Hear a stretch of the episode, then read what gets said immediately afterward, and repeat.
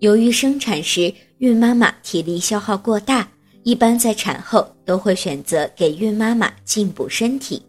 但是产后营养的补充并非多多益善，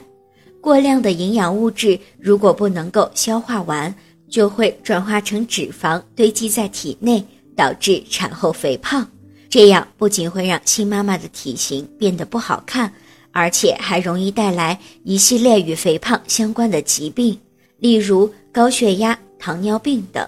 另外，多余的脂肪也会通过乳汁传递给宝宝，宝宝如果胃肠道功能好，会吸收这些脂肪，从而造成婴儿的肥胖。宝宝如果胃肠道功能较弱，无法吸收，则会引起宝宝腹泻。因此，新妈妈在补养身体的时候，营养补充要注意适量。